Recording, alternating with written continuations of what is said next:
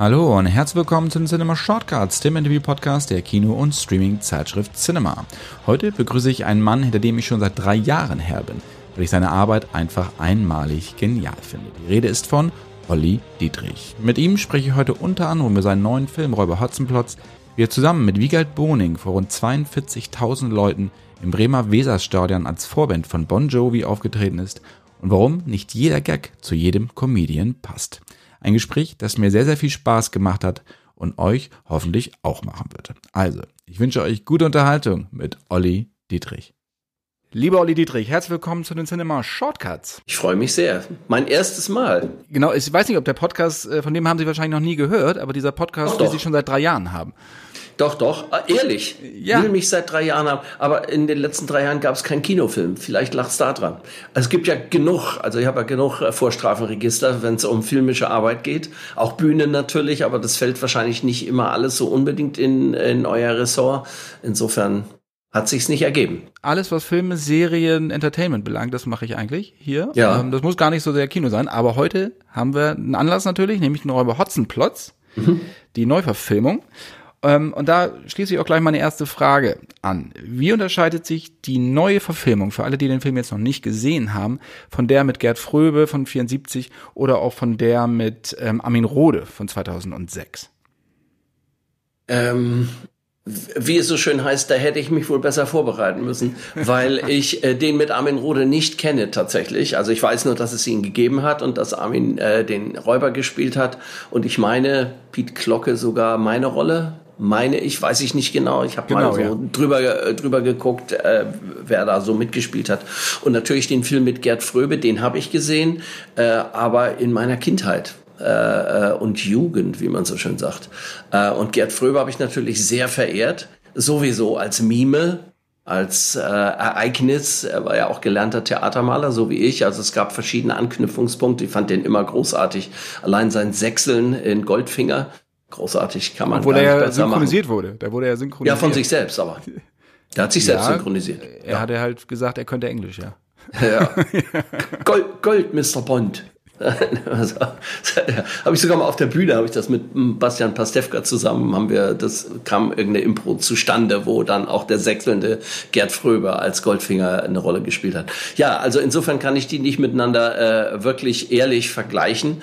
Ähm, äh, dieser Film von Michael Krummenacher ist wie ich finde, was Kinder- und Jugendfilme für ein Kino Ereignis angeht, ein echtes kleines Meisterwerk geworden, muss ich wirklich sagen. Also ich habe ihn auch bei der Premiere im Zoopalast äh, zum ersten Mal dann fertig als Film gesehen. Ich habe mir die, die Spannung wirklich bis zum Schluss und bis zur Premiere auf, aufgespart und aufbewahrt, ähm, auch zu erleben, wie das volle Theater außer Rand und Band war und die Kinder sich wirklich gefreut haben und es Szenenapplaus für viele, viele Momente gab.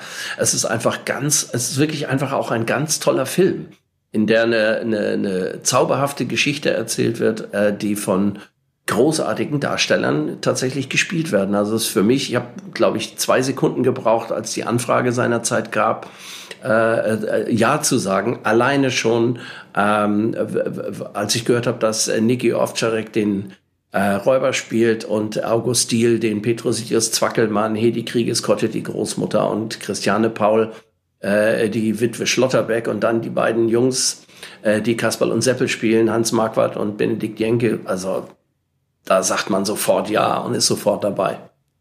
Sie spielen ja den Wachtmeister Alois Dempfelmoser. Und Sie haben mir schon gesagt, Piet Locke hat den mal gespielt, dann auch Rainer Basedow hat den gespielt. Also eine recht bekannte Figur, schon allein auch durch die Kinderbücher natürlich. Jeder wächst damit auf. Ich glaube, heute ist das immer noch so, dass die vorgelesen werden. Ich hoffe es zumindest, dass Ja. Preußler immer noch allgegenwärtig ist in den Das, das hoffe ich auch. Ist ja ein Jubiläum, ne? 60 Jahre Ottfried Preußler, 60 Jahre Hotzenplotz. Wie geht man, wenn man, Sie haben gesagt, also die ähm, Armin Rohde-Verfilmung kennen Sie jetzt nicht, aber die ältere kennen Sie. Wie geht man da an so eine Figur wie den Wachtmeister neu ran oder will man da gar nicht neu rangehen? Man beschäftigt sich mit der Figur. Natürlich ist es im, im regen Austausch mit dem Regisseur, der, der ähm, äh, Michael Krummenacher ähm, ist eigentlich ein Schweizer, ein Schweizer.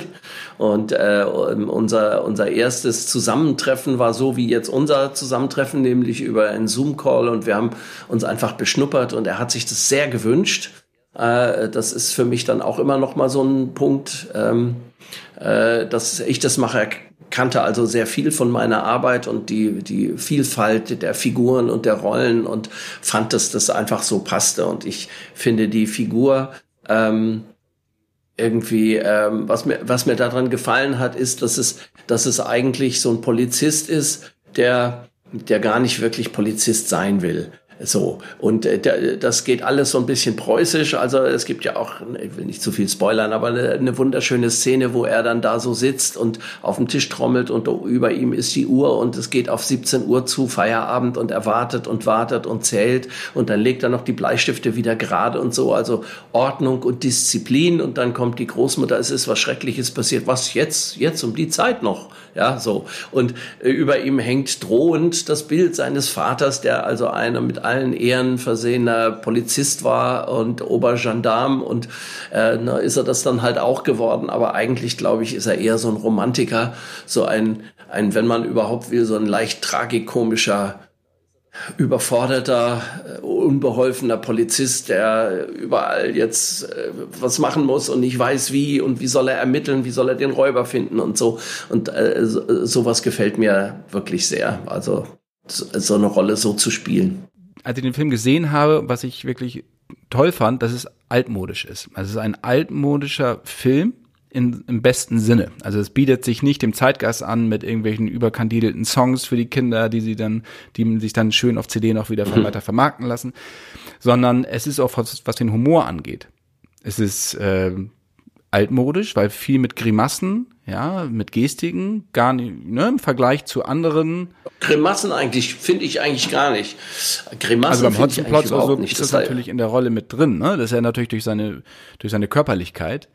Äh, das spielt aber mhm. auch im Vergleich zu den anderen Verfilmungen ist ja bei Hotzenplotz hier die tragische Komponente noch viel mehr betont, meiner Meinung nach, ähm, als es mhm. vorher der Fall war, weil da waren ja auch andere Sachen irgendwie bedeutsamer. Aber wenn ich das Thema der, der Komik anspreche, sehen Sie das auch so? Also was, was diese altmodische Komik angeht, das nochmal wieder zu unterstreichen, wie wichtig das eigentlich ist?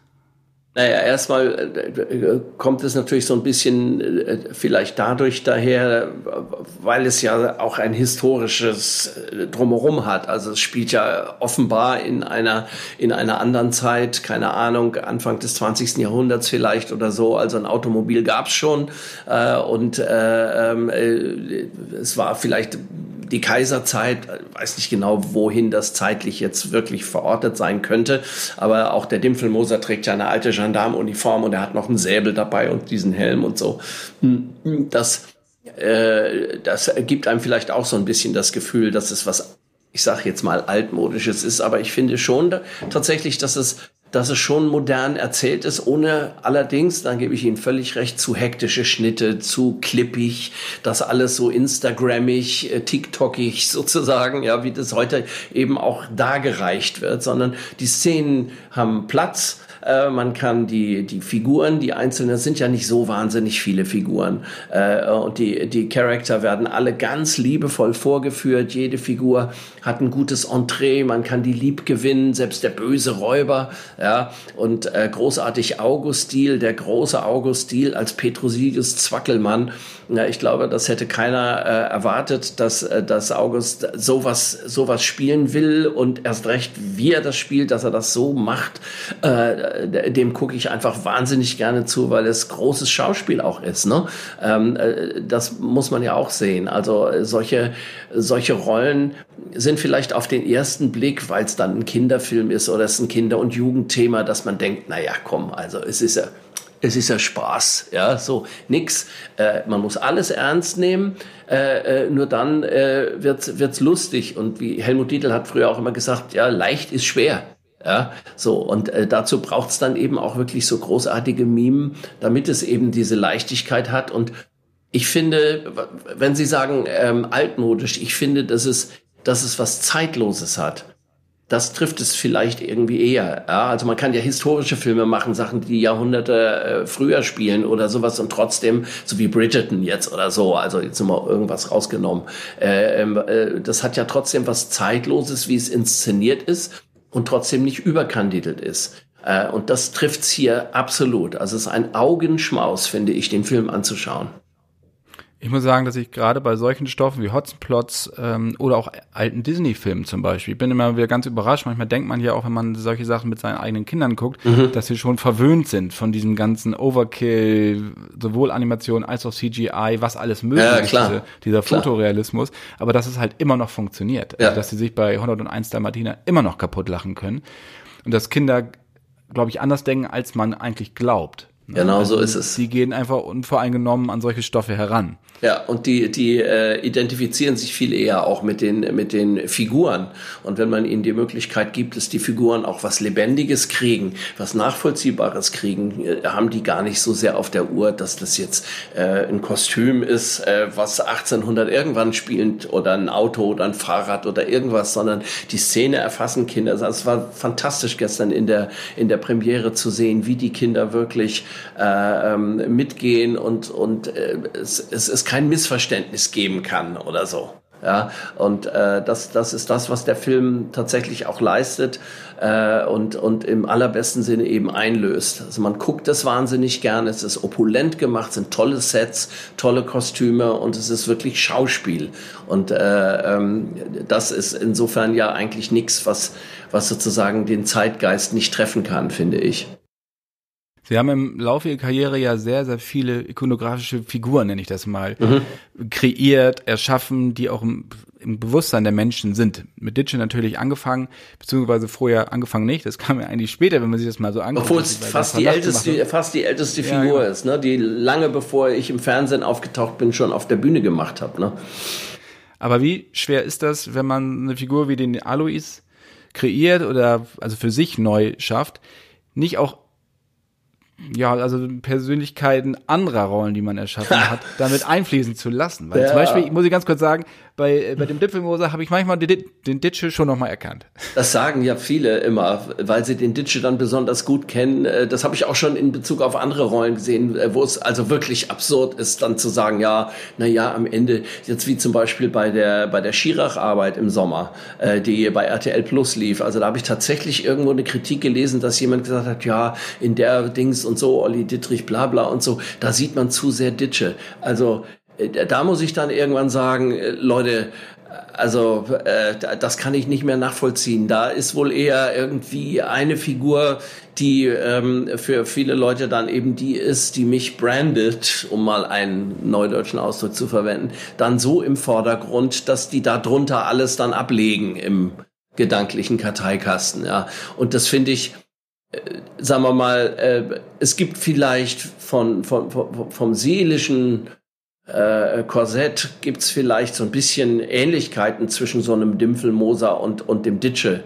Äh, ähm, und wenn es das ist, dass äh, da vieles ein bisschen mehr von der Behauptung lebt. Also die Uniform macht ihn ja auch, sagt man ja immer, Kleider machen Leute, ne? Und wenn er hat dann so eine Uniform an und ist so eine Respektsperson, ja, und dann hat er da sein Säbel, sein Helm und sein Büro und alles ist so ordentlich und so. Aber man merkt natürlich sofort, dass er das gar nicht ausfüllt, weil er ja, wie ich vorhin schon sagte, wahrscheinlich gar nicht unbedingt so gerne Polizist wäre. Vielleicht wäre er lieber Musiker oder keine Ahnung, ein sehr romantischer Mensch, wie man ihn ja auch in einer Szene sieht im Anzug, wenn er dann der Witwe Schlotterbeck Blumen bringt und wie zauberhaft er dann schon mal so rüber zwinkert, weil flirtet er so ein bisschen und die gefällt ihm ja auch gut und so.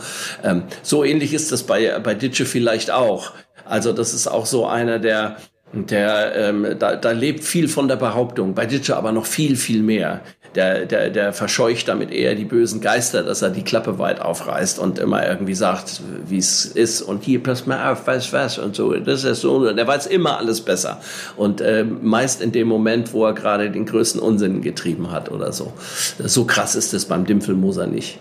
Ich wollte mich auch gar nicht so sehr auf Ditsche ja, ja, klar, beziehen, aber ich, sondern mir geht es einfach darum, so die Abgrenzung der Rollen. Das stelle ich mir unglaublich schwer vor, nee. weil die halt so eine, also so eine Vielzahl an neuen Sachen kreiert haben im Laufe ja, der Zeit. Ja, aber nee, eigentlich nicht. Also in dem Moment, wo ich mich äh, mit so einer Person beschäftige, die hat ja auch ein Leben und die hat einen Hintergrund. In dem Fall bei Dimpfelmoser ist es ja sowieso auch sehr stark vorgegeben durch, durch das Werk ja, da hat man schon viel vorgelegt, da weiß man, wer das so sein soll und was mit dem so los ist.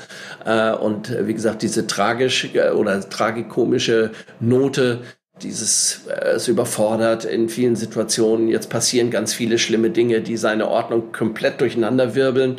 Äh, ähm, und er muss da jetzt aber tätig werden. Und äh, fällt ja auch irgendwann der Satz von der Witwe Schlotterberg, der ist Beamter, der weiß schon, was er tut. Ja? Äh, und äh, dem ist ja nun mal nicht so. Ja, äh, das ist ja alles schon vorgegeben und das, äh, da, da, weiß man dann schon so ein bisschen. Dann kommt die Maske dazu und wie er dann so aussieht und so und dann, dann rutscht das schon ziemlich, ziemlich geschmeidig in mich hinein sozusagen. Ja. Ich weiß, dass Sie Loriot als großes Vorbild immer auch angegeben haben, der sie inspiriert hat. Gibt es noch andere, auch vielleicht auch internationale Comedians, Komiker, Satiriker, wo sie sagen, also als ich die das erste Mal gesehen habe, Jacques Tati zum Beispiel fällt mir da jetzt ein, äh, wo sie sagen, ja, auf jeden Fall. Also äh, wo sie sagen, da nehme ich immer noch irgendwie Sachen mit für mich, für, für all das, was ich neu mache? Ja, also ich, ich, ich sagen wir mal, es gibt viele, die im Lauf der Jahre und Jahrzehnte Dinge angeschwungen haben. Ich glaube ja auch, ich sage immer gerne, auch die Beatles haben, haben äh, was weiß ich, äh, Carl Perkins und Chuck Berry nachgespielt erstmal, äh, weil das ihr Ding war und weil es am ehesten das angeschwungen hat in ihnen selbst, was irgendwie ihr Ding ist. Und daraus hat sich dann der eigene Stil entwickelt. So ähnlich ist das auch immer, äh, finde ich, mit, mit, mit solchen Vor Vorbildern und es sind auch über die Jahre oder über die Jahrzehnte auch immer neue Vorbilder äh, gewesen oder dazugekommen. Gibt natürlich immer so, so All-Time-Greats, die immer da waren, wie zum Beispiel Heino Jäger, den kaum einer kennt wenige kennen, der filmisch praktisch nichts hinterlassen hat, aber umso mehr äh, Wort- und Tonkunst, die teilweise nie veröffentlicht wurde, aber es gibt unglaublich viele Mitschnitte seiner, seiner bahnbrechenden Stegreif-Vorträge in hunderttausenden Figuren, der von nichts und niemandem Halt gemacht hat. Es gab vorher, finde ich, und auch nachher nie wieder jemanden, der den Ton so genau getroffen hat wie Heino Jäger war auch ein bedeutender Maler, Surrealist und Zeichner. Meisterklasse damals mit Horst Jansson zusammen auf der, auf der äh, HFBK. Ein ganz, ganz großes Stück deutsche Kulturgeschichte, an dem dieses Land komplett vorbeigegangen ist. Also sowas gibt's eben auch. Also jemanden, der, der seiner Zeit maßlos voraus war und gleichzeitig zeitlos. Den habe ich früh entdeckt lange bevor ich selber äh, den Mut hatte, mit eigenen Figuren, Geschichten, wie auch immer, auf eine Bühne zu gehen oder was zu drehen, zu filmen. Der hat es sehr stark angeschwungen, noch lange vor Loriot. Ich habe als Kind natürlich dick und doof geguckt, als die Bilder laufen lernten, die kleinen Sträuche, das ganze Zeug, was wir damals sehen konnten und eben auch nicht. Rudi Carell Show, äh, sowas. Äh, und dann später natürlich Loriot die Figuren. Das, das war immer schon faszinierend. Da saßen wir mit der Familie vom Fernseher. Das äh, war und ist ein absolutes Ereignis. Und äh, ich habe ja auch tatsächlich, äh, wird oft gebraucht, die große Ehre gehabt. Ich habe wirklich die große Ehre gehabt, ihn persönlich gekannt zu haben und bis zu seinem Tod auch, auch einen guten Kontakt telefonisch und auch sonst äh, gehabt zu haben. Von dem kann man immer was lernen. Äh, äh, bis zum heutigen Tag. Das ist so genau beobachtet. Es trägt natürlich sehr stark den Zeitgeist, mit dem, womit er sich komödiantisch beschäftigt hat. Was er abgebildet hat, hat sehr stark den Zeitgeist dieser Zeit eben abgebildet und auch wie er filmisch gearbeitet hat, sicher. Ähm, aber die Sachen sind komplett wasserdicht. Also das wäre zum Beispiel, um das anzuknüpfen, da würde man dann auch sagen können, das ist ja eigentlich altmodisch und in gewisser Weise stimmt's ja, weil es in einer anderen Zeit entstanden ist. Aber es ist trotzdem zeitlos. Das ist aber auf jeden Fall ein großes Vorbild. Monty Python natürlich. Und ich habe viel, natürlich viel Freude an Ricky Gervais, ist der allergrößte. Ricky ist der allergrößte, ein, wirklich ein Held. Äh, aber ich, mit dem, was ich so treibe, hat das, hat das natürlich nichts zu tun. Äh, das äh, ist der beste Stand-Upper, finde ich, den es gibt. Kann ich jedem auch nur mal empfehlen, sich bei YouTube mal die Zusammenschnitte seiner Golden Globe Moderation ja, sich anzuschauen. Kann ich rückwärts. Das ist unglaublich Harter gut, oder? Das kann ich rückwärts auch sagen. Ich kann auch sehr empfehlen für Fachleute an dieser Stelle äh, dieses äh, ähm, Comedians in Cars Getting Coffee mit äh, Jerry Seinfeld. Da ist er dreimal äh, zu Gast äh, und äh, das erste ist schon gut in einem alten Austin Healy, wo man sieht, dass er echt Schiss hat, wie er da auf dem Beifahrersitz sitzt und Jerry Seinfeld, der ja so ein Autofreak ist, äh, äh, noch viel schlimmer als ich äh, und, und da mit ihm da über den Highway knattert und man schon auch merkt, dass Ricky Gervais sich nicht so richtig wohlfühlt da drin. Beim zweiten Mal fahren sie, glaube ich, im Rolls-Royce Cabrio durch die Gegend oder so. Das ist echt crazy, aber die zwei Typen, das ist echt sehenswert. Bei Ricky Gervais ist es ja so, was Grenzen angeht, werden diese ja immer gerne ja, verschoben. Ja, das ist, liegt ja, ja der Sache. Man kann darüber lachen oder auch nicht. Also ich bin auch großer Fan davon, wie er das macht. Ähm, wie ist das bei Ihnen? Haben Sie persönliche Grenzen, über was Sie sich lustig machen können oder was Sie gar nicht lustig machen? Das hört sich immer so negativ an, sondern mit, ja, ja, klar. sich auseinandersetzen. Ja, na klar. Also äh, ja, also erstmal hat das was mit, äh, ähm, mit, mit, finde ich, mit der eigenen Persönlichkeit ganz viel zu tun. Wer ist man eigentlich und was darf man sich eigentlich rausnehmen? Blöd gesagt, so. Ja, ähm, ich finde nicht jeder niedergeschriebene, in Anführungszeichen, gute Gag steht jedem und jeder gut. Ja, manches glitscht auch einfach komplett ab, weil es einfach nicht der oder diejenige ist, die es zu verkörpern hat und der das Standing hat, sowas vom Stapel zu lassen. Ja, dann finde ich grundsätzlich, dass je härter das Thema ist, desto besser muss der Gag sein. Wenn man überhaupt meint, über irgendwen oder was Gags machen zu wollen oder zu müssen. Ähm, und ähm, da gibt es sicherlich so eine Grauzone. Und es muss jeder für sich irgendwie entscheiden, wo über, über welche über welche Hürde man da noch so springen möchte oder nicht. Also es ist ein bisschen schwierig, das jetzt so so detaillierter wirklich zu erklären, weil es sich aus dem Moment und aus der Sache selbst auch sehr schnell erklärt. Äh, ähm, da behaupte ich zumindest, dass ich ein halbwegs gutes äh, ähm, Einschätzungsvermögen habe, auch wenn ich mich in meinen Mockumentaries zum Beispiel mit mit mit Figuren beschäftige, die ich ja komplett frei erfinde mit meinen Kollegen zusammen und die dann verkörpere und die in die wahre Welt setze und häufig verwebe mit echten Ereignissen, so dass man die Trennschärfe nicht mehr merkt, dass man äh, äh, trotzdem eine hohe Glaubwürdigkeit erzeugt.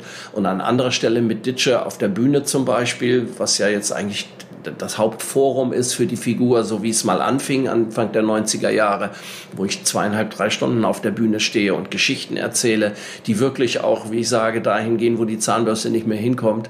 Auch da ist es äh, im Vorfeld, überlege ich sehr genau, was ich für Geschichten erzähle und wie ich die erzähle, wenn sie also ein bisschen dünneres Eis betreten. Und äh, da muss man, sage ich jetzt mal, in der Figur und in dem, wer man da ist und was man da zu sagen hat, muss man einfach wissen, dass man ein Standing hat. Und wenn man das nicht hat, muss man die Finger davon lassen. Weil sonst ist das Eis nicht nur dünn, sondern das bricht dann eben ein. Gerade wenn man, sagen wir mal, wie ich, am Abend 70 Prozent Programm hat und 30 Prozent Impro ist. Da muss man einfach sicher sein, dass man den Ton trifft. Sonst geht's ganz schnell da hinten los. Ne? Haben Sie das mal gehabt? Auch gerade zu Ihren Anfangszeiten, wo du, zum Beispiel bei Samstagnacht war ja scheinbar alles erlaubt. Und äh, da waren sie auch mit, mit Vigga Boning auch noch leicht naiv ja. vielleicht, weil wir es mal so auch noch Ja, na, ich war der, ich war schon der alte Sack da in der Truppe, damals schon. Ich war ja schon Mitte 30. Ähm, aber habe natürlich als, äh, nennen wir es jetzt mal im weitesten Sinne, Comedian keine großartige Erfahrung gehabt oder so. Woher auch? Also es ist ein Begriff Comedy oder Stand-up oder sowas, das gab's ja eigentlich noch nicht so richtig im Fernsehen, gar nicht so richtig, glaube ich, Comedy-Shows. Ähm, hätte ich jetzt nichts parat, es ließe sich mit Sicherheit aber einiges finden. So würde ich es jetzt mal sagen. Also wenn man in die ganz alten Shows mal so reinguckt, was da so teilweise für Sketche gespielt wurden und so, da, da ähm, denke ich dann auch, oh wei, ja. Also ähm, da schäme ich mich dann, weil ich das ganz furchtbar finde, wie, was ich da mache oder so.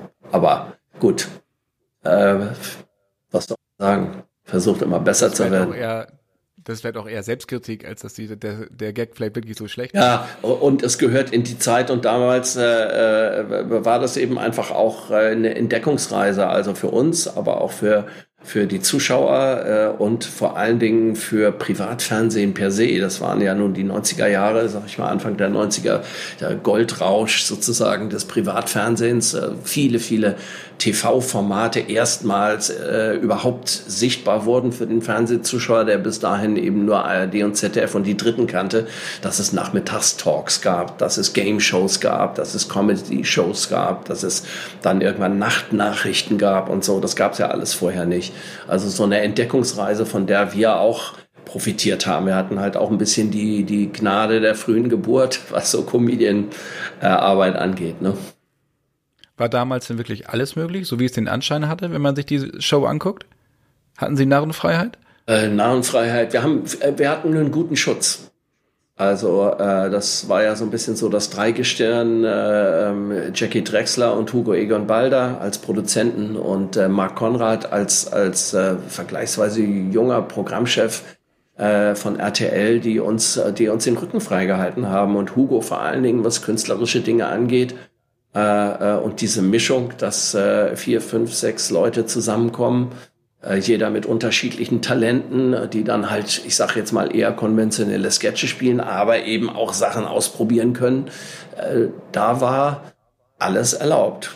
Hugo war derjenige, der dann gesagt hat, ja, das geht jetzt nicht oder so und dann war dann aber auch gut und dann hat man es halt nicht gemacht, weil es abgeglitscht ist oder vielleicht auch nicht gut genug oder so, aber äh, es ist natürlich auch viel, wir haben viel so derbe Gags die katholische Kirche gemacht.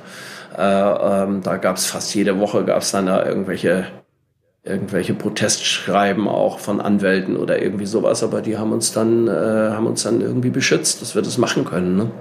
Eine Frage muss ich zu den doofen schon mhm. stellen. 95, Van Halen, Slash, mhm. Vorband mhm. mit ihnen zusammen äh, von Bon Jovi. Mhm. Bremer Weserstadion. Wie kam das denn bitte zustande?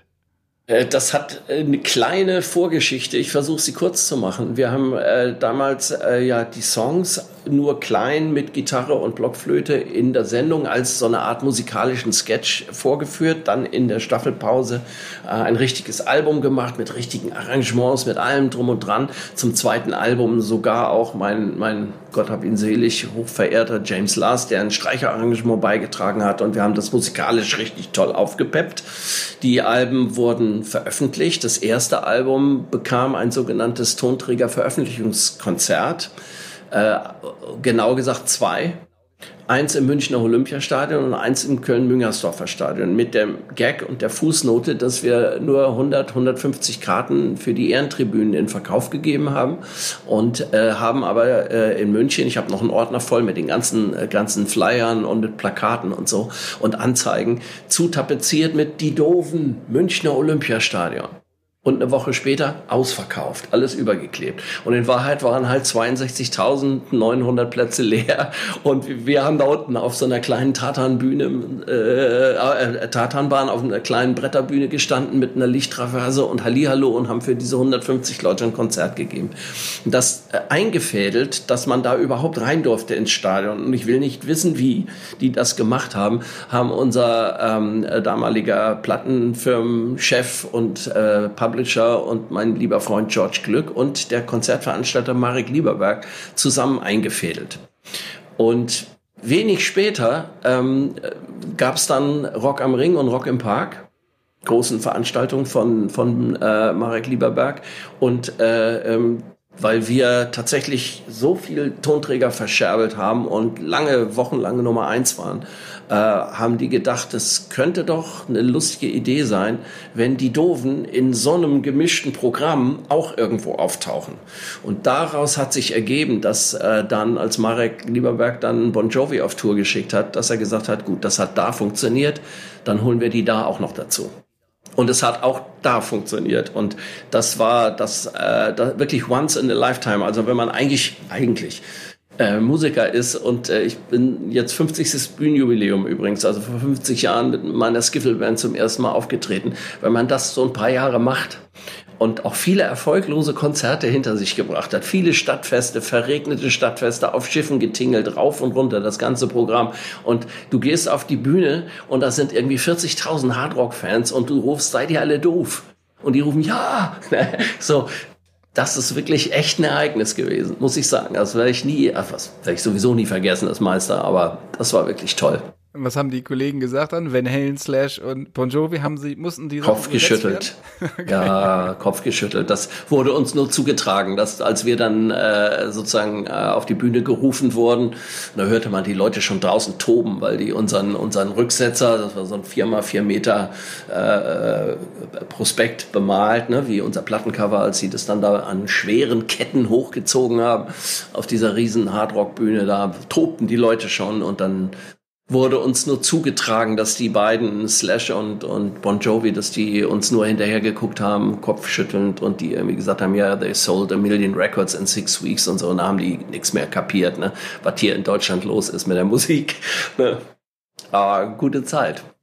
Aber sie mussten nicht die, die Songtexte übersetzen. Also tuff, tuff, tuff, wir fahren in den Puff oder so. Ja. Das hat vielleicht Slash ja auch gefallen. Ja, vielleicht. Man weiß es nicht. Man weiß es nicht. Aber als wir hochkamen, auf jeden Fall waren die Leute präpariert. Das muss man sagen. Also wir haben ja auch einen Song gehabt, Toastbrot Baby zum Beispiel. Und da waren doch, äh, es, es flogen nicht wenige äh, Toastbrotscheiben auf die Bühne zu dem Zeitpunkt. Äh, und dann denke ich mir auch, also kauft sich einer irgendwie ein Ticket für so einen riesen Open-Air-Teil mit äh, John Bon Jovi und Van Halen und Slash Snake Pit und so und kommt kommt aber dorthin mit einer Tüte Harry-Toast. Das ist irgendwie auch gut. Was für Sie als also Musiker, Sie haben ja auch sagen wir, Theatermaler gelernt, haben Sie auch mhm. gesagt, und Musik ist schon lange bei Ihnen verankert in der DNA drin. Dann zum Fernsehen, aber mit der Musik hat es am Anfang nie so geklappt, sondern das, der Umweg durchs übers Fernsehen. Ja. Ähm, manchmal muss, hat man solche Umwege und es hat ja. dann zum Glück auch funktioniert, um sich auch zu bekannt zu machen. Was dann, äh, weil die Doofen ist ja was vollkommen anderes als das, was sie sonst musikalisch Mhm.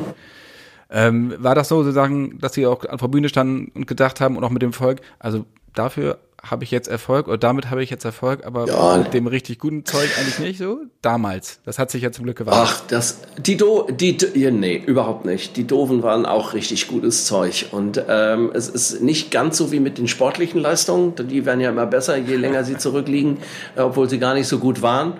Äh, bei den Doofen ist es genau umgekehrt.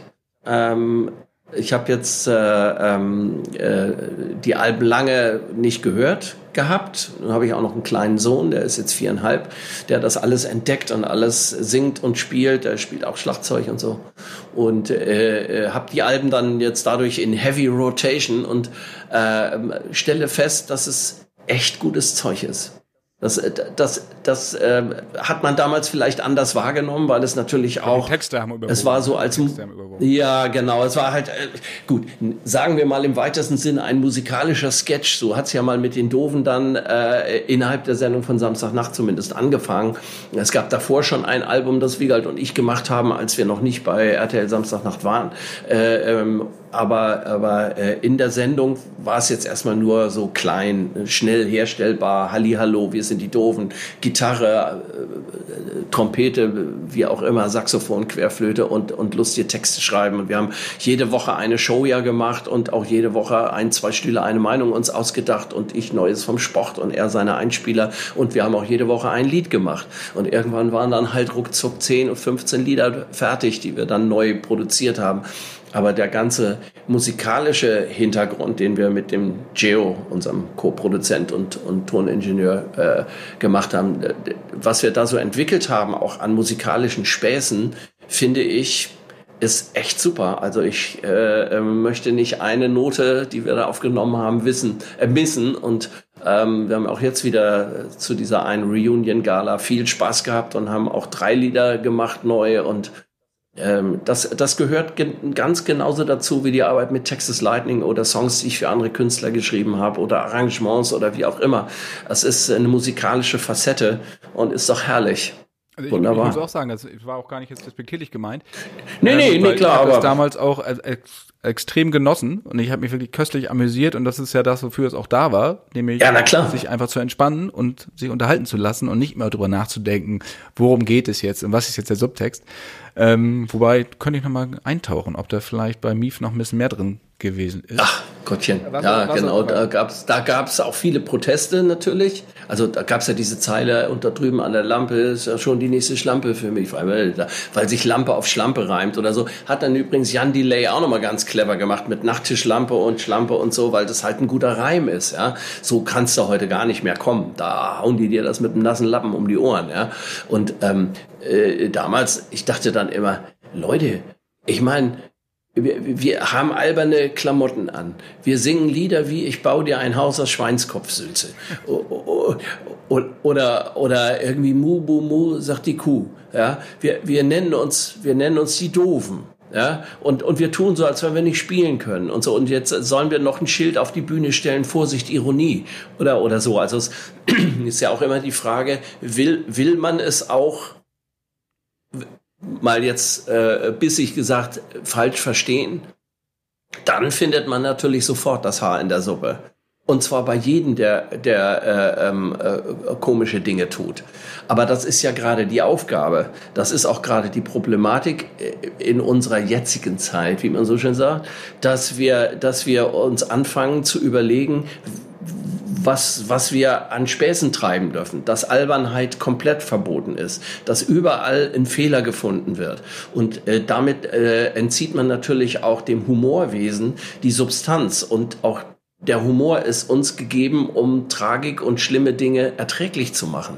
Äh, das ist ja ein, ein, wichtiges Element. Ja? Insofern ist es, ist es eigentlich absurd. Äh, äh, und Humor lebt ja von der Übertreibung äh, und von, von, von dem, dass man, dass man Dinge irgendwie überzeichnet und sich auch lustig macht über etwas. Ja? Wenn man das alles nicht mehr darf, dann finde ich, gräbt man sich eigentlich selber das Wasser ab. Ja, und es macht auch äh, wirklichen Comedians, die, äh, bin ja jetzt nicht hundertprozentig hauptsächlich rund um die Uhr Comedian in dem Sinne, ja, äh, sondern es ist ein wichtiges Element meiner Arbeit, aber eben nicht das Wichtigste. Und äh, man gräbt sich aber das Wasser selber ab. Das ist irgendwie, ja. Da als Stichwort, weil Sie sagten, Sie sind ja, ein Comedian ist eine Facette Ihres Schaffens. War das, als Sie, als das mit RTL Samstagnacht zu Ende ging und Sie sagten, sich als Schauspieler auch weiterzuentwickeln, sowohl auf der Leinwand mhm. als auch auf der Bühne, war das schwer, sich da auch zu etablieren, weil viele Sie nur in dieser Comedy-Blase gesehen haben?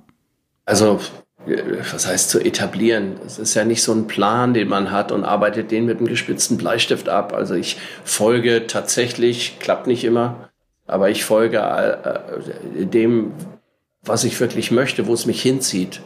Und äh, das ist ganz klar das Figurenspiel, äh, was natürlich bei RTL Samstagnacht eine, eine tolle Plattform hatte und auch mir alle Möglichkeiten zur Verfügung standen, das auszuprobieren. Es war in anderer Weise die beste Schauspielausbildung wahrscheinlich, die man haben kann, Learning by Doing, aber eben auch, weil mir ja auch viel einfällt und ich vieles schreibe selber und die Figuren erfinde und den ganzen Kosmos drumherum, äh, ähm, ist es etwas, wo immer das Nächste folgt. Es ergibt sich irgendwie so äh, und es ist dann wahrscheinlich über die Jahre auch in anderen Bereichen gesehen worden, dass da Potenzial ist und dass es vielleicht gerade besonders originell ist, so jemanden wie mich für, für, für irgendwelche Rollen zu besetzen oder so. Wobei da jetzt auch nicht jeden Tag die Drehbücher äh, irgendwie vom Himmel fallen. Äh, es ist schon auch immer noch ein bisschen Genre-Trennschärfe da. Äh, das merke ich schon häufig, dass, dass, dass die Leute gar nicht sich vorstellen können, dass ich das jetzt spielen könnte oder so. Ja, also ich habe jetzt gerade in diesem Jahr, im letzten Jahr gedreht, meine erste wirklich ernste, also was heißt ernste, also wirklich, wirklich finstere, düstere Hauptrolle gehabt in, in einer Schirach-Verfilmung. Äh, und äh, da muss man schon fast sagen, da haben die Mut gehabt, mich zu besetzen, auf den ersten Blick so, ne, eigentlich. Ich finde nicht, aber, ne. Und äh, ähm, äh, insofern drängt sich das vielleicht nicht unbedingt auf, obwohl man es sehen könnte, sage ich mal so. Hat sie das gerade am Anfang, ich erinnere mich da an Stauffenberg, mhm. da haben sie ja äh, Goebbels gespielt, ähm, mussten sich sicher auch einige Sachen anhören. Wie kann der im Vorfeld, ohne dass jemand den Film genau. oder die Darstellung gesehen hat, wie kann der es dann wagen, plötzlich diese Figur zu spielen? Genau, gab es ja sogar auch, im, ich glaube sogar in der, in der in München, in der Abendzeitung oder so, gab es, glaube ich, irgendwo gab es eine Schlagzeile. Darf man Goebbels komisch darstellen, war die Frage. Und das war aber gar nicht die Frage. Nur weil ich halt als, als äh, äh, Komiker bekannt war, war ja nicht die Frage, dass ich den komisch darstelle. Ist ja lustig, wie dann so gedacht wird, so, ne? Warum sollte ich das tun? Also, Hat Sie das äh, damals sehr geärgert, dass die Fantasie bei den Leuten fehlt oder das hast du einfach nur darauf, um eine Schlagzeile zu verkaufen? Nee, Nee, ach, keine Ahnung. Machen alle ihre Arbeit, aber der Gedankengang ist halt absurd, ne? Auf den muss man ja erstmal kommen. Ne?